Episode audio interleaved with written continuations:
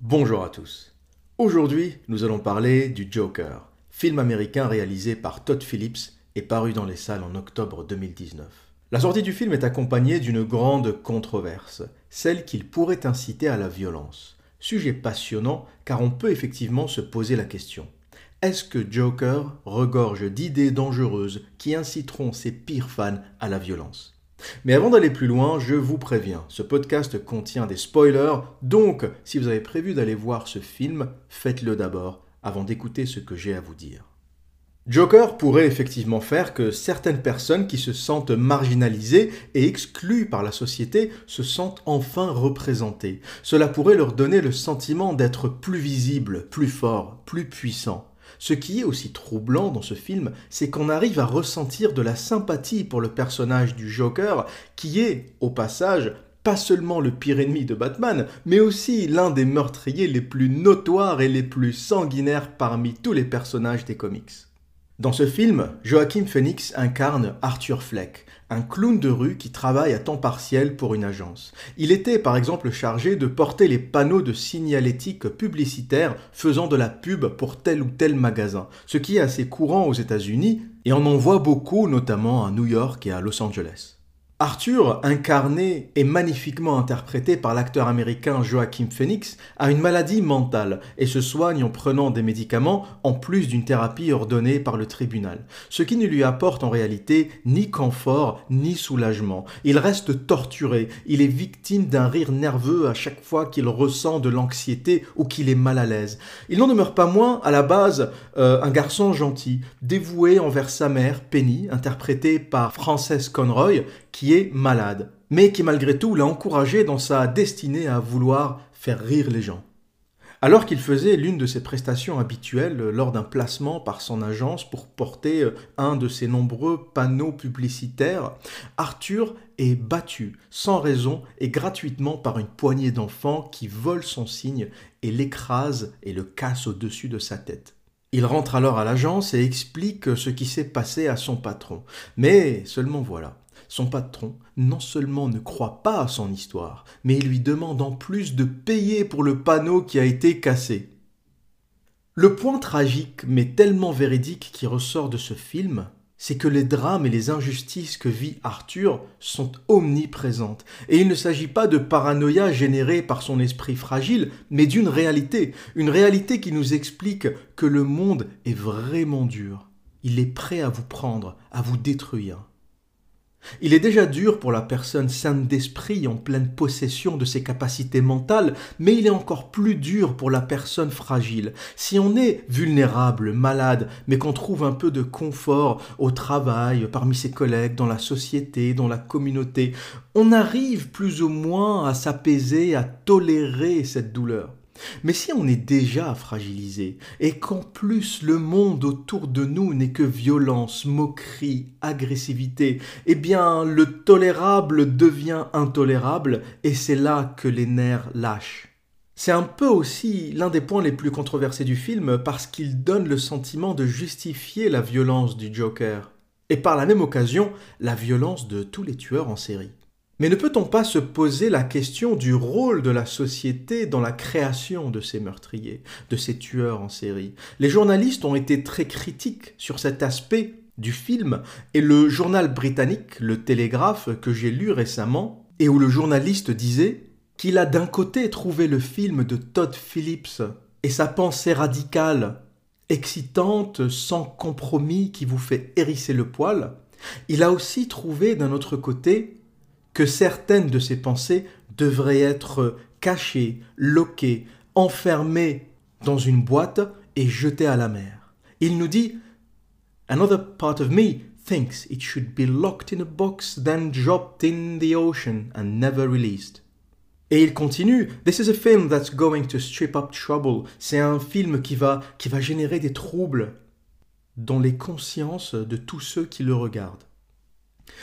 La réalité est que ces petites salopes de journalistes ont peur que ce film provoque une prise de conscience, celle que le monde capitaliste, consumériste, individualiste est violent.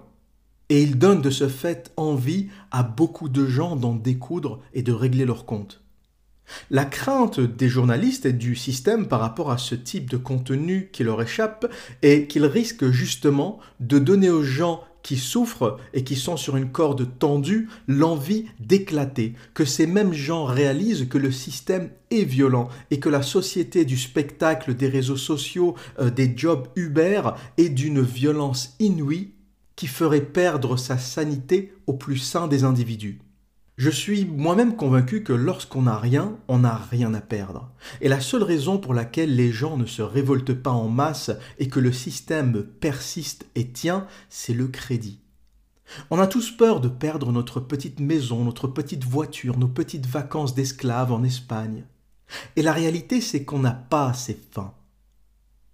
Et tant qu'on aura peur de perdre notre petit confort présent, on ne pourra jamais construire un avenir différent. Vous remarquerez que tous les mouvements sociaux s'arrêtent avant les fêtes, avant Noël, parce qu'on est occupé à acheter nos cadeaux de merde fabriqués en Chine. Puis ces mêmes mouvements sociaux reprennent une fois la cuite des fêtes passées, lorsqu'on réalise que l'esclave de décembre est toujours l'esclave de janvier. Le calendrier a changé, mais ta vie d'esclave soumis au système reste la même. Le film nous parle aussi de misère sexuelle. Arthur s'invente même une fiancée imaginaire. Coup de génie du réalisateur, car on apprend par la suite que cette femme n'est que sa voisine, elle n'est qu'une vision de son esprit, et cette femme ne le connaît d'ailleurs même pas. Misère sexuelle que vivent de plus en plus d'hommes dans les grandes villes, ce n'est pas une vision de l'esprit, c'est une réalité, et beaucoup d'hommes qui sont un peu critiques, un peu moqueurs vis-à-vis des célibataires involontaires, ne réalisent pas qu'ils sont eux-mêmes des célibataires involontaires. Ils sont des millions dans les grandes villes à être des célibataires involontaires. Vous allez me dire, s'ils n'étaient pas autant ou aussi nombreux, pourquoi autant d'hommes sur les applications de rencontres pourquoi autant d'hommes sur Tinder? Pourquoi autant d'hommes dans les speed dating? Pourquoi autant d'hommes dans les bars à essayer? Peut-être à trouver une compagne pour la nuit ou pour la vie? Et ça m'interpelle et ça m'arrache même un petit sourire quand je vois les commentaires me dire Ah oui, un tel est un incel ou un tel est un célibataire involontaire. Mais les mecs, arrêtez de vous faire des illusions. Vous êtes des millions à être des célibataires involontaires. Et peut-être que ceux qui écrivent ces commentaires sont eux-mêmes des célibataires involontaires. Et le succès du film Joker, ce succès planétaire, hein, le film n'a été euh, diffusé qu'en octobre, donc moins d'un mois, euh, au moment où je fais ce podcast, et c'est déjà un phénomène planétaire. Posez-vous la question, pourquoi autant de personnes sont fascinées par ce film? Eh bien, moi je vous la donne, la réponse, c'est que beaucoup se voient au travers du personnage du Joker. Joker est un film volontairement dur et émotionnellement chargé. Arthur commence avec presque rien et il perd progressivement le peu de choses qui lui restent. Face à cette détresse, on ne peut qu'avoir de l'empathie face à ce personnage. Tout dans ce film dépeint Arthur comme une victime, et c'est peut-être cela qui dérange le plus. L'existence d'Arthur est épouvantable, et on le voit passer d'un espoir fragile à des actes de violence de plus en plus démesurés avec une confiance déconcertante, accompagnée du fameux rire nerveux du Joker. Il commence à ne plus se soucier du regard des autres. Il se fout de savoir si il blesse, si effraie, ou même lorsqu'il tue. L'une des parties les plus importantes de l'histoire d'Arthur est une autre cause d'inquiétude dans les médias dominants autour de ce film et du personnage, et que lorsqu'il adopte ses pulsions les plus nihilistes et les plus destructrices, il s'attire tout à coup l'éloge et l'attention du public. Ironiquement, c'est lorsque le garçon gentil devient un criminel qu'on commence à le respecter. Lorsqu'il se transforme en monstre, il commence à avoir l'admiration et le respect des autres. Et cela parle à toute une frange de la société. Tous ceux qui sont d'accord que le monde est dur, injuste, usant et qu'il faut faire quelque chose à ce sujet. Et même si sa solution par la violence et le crime n'est pas nécessairement la bonne, beaucoup voient leur pulsion soulagée simplement à l'idée de voir quelqu'un, une personne, enfin se rebeller contre le système. Une belle métaphore que l'on retrouve dans le film et à laquelle beaucoup pourront s'identifier est la fameuse scène de l'escalier. On voit au début Arthur monter péniblement cet escalier tous les jours lorsqu'il devait aller faire son travail de clown à mi-temps pour cette agence. Il était épuisé, fatigué, déprimé. C'était, c'est un peu la montée de l'escalier, c'est un peu la vie euh, des hommes et des femmes du quotidien qui prennent les transports tous les jours pour aller travailler. Et on le voit un peu plus tard dans le film descendre cet escalier en dansant avec euh, ses vêtements colorés, à un moment où il a décidé de s'affranchir des contraintes de la société, à un moment où il a décidé qu'il ne jouerait plus avec ses règles, à un moment où il a décidé de tout foutre en l'air, il s'est réconcilié avec sa personne et il est devenu joyeux. Et on pourrait euh, faire euh, une comparaison entre l'homme et la femme du quotidien qui s'affranchit enfin de leurs impôts de leur crédit, de leurs petits paiements mensuels, de leurs petites cartes, de leurs cartes de fidélité, de tous ces fardeaux qu'on leur impose et que les gens, parfois, malheureusement, peut-être par manque d'éducation, peut-être par manque d'intelligence, ne réalisent même pas et qu'ils continuent à faire semaine après semaine. Ça va à Carrefour, ça va au champ, ça fait ses courses, ça pousse les caddies, ça se lève le matin, ça paye ses impôts et jamais, jamais, jamais ça ne génère assez de ressources pour s'affranchir. Le système garde les gens constamment sur un flux tendu. Il faut que l'argent qui rentre ressorte pour que l'esclave retourne à la plantation jour après jour. Si l'esclave commence à avoir trop d'argent, si l'esclave commence à avoir suffisamment d'argent et de temps pour réfléchir et s'émanciper, l'esclave devient dangereux.